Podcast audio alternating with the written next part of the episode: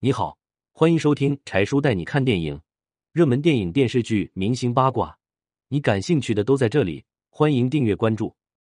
一九九九年，倪虹洁因拍内衣广告而被毁，父母的做法是她永远的阴影。一九九九年，倪虹洁无意中拍了一条内衣广告，瞬间红遍大江南北，家喻户晓。然而，就是这一条广告，接下来差点就毁了她。一九九九年。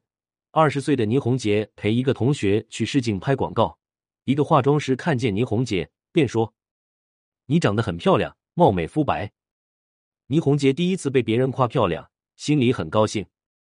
然后化妆师问他：“你想不想拍广告？”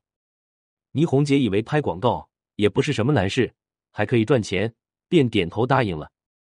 在化妆师的介绍下，倪虹洁和导演见了面。因为年轻单纯、涉世未深，签合同的时候没有认真查看就签了。导演跟他说：“这是一个塑形类产品，连体的背心加短裤，明天你去棚里露露脸就行了。这个局部特性会有替身。”倪虹洁放心了，高高兴兴的回家。第二天在拍摄时，倪虹洁才知道拍摄内衣广告需要穿着很暴露，他就开始找替身，结果找了一圈才发现。替身就是他自己。他问导演：“替身呢？”导演说：“没有替身，只能你自己上。”倪虹洁说：“没有替身，我不拍了。”导演说：“不拍可以，你得赔偿高数额的违约金。”这时，所有的设备都已经搭好。倪虹洁一想到高额的违金约赔不起，只好硬着头皮拍了。这个内衣广告一播出，倪虹洁就火了。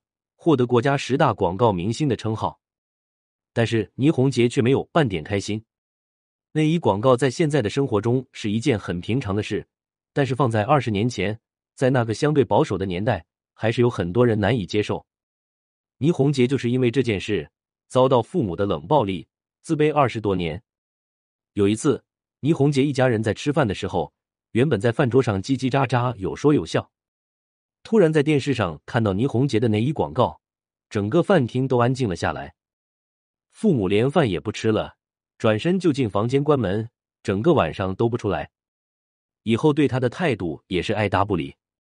父母的态度让倪虹洁深深的觉得自己拍内衣广告就是一件很羞耻的事，因此错过了很多人生的选择。倪虹洁上大学的时候，他的一个同学建议他将来要做一个演员。但倪虹洁却拒绝。他报学经济学，可毕业之后却又不知道该专业从事什么工作。在学校的时候，就有很多公司过来找他拍广告，但倪虹洁却对这一行很反感，认为他们都是骗子，所以统统拒绝。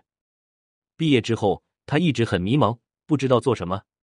后来遇到上镜导演，出演《武林外传》，成功转型为演员。但是他的父母却从来不看他拍戏。倪虹洁的起点本来就很高，但是因为家庭观念的原因，让原本优秀的她一下子就失去了光彩，也失去了很多人生的选择。父母是孩子的第一个老师，孩子的性格是否能健康成长，父母负有很大的责任。人生在世，孰能无过？更何况是涉世未深的倪虹洁，只是希望做父母的能给自己的孩子多一点理解与包容。文梁小黎。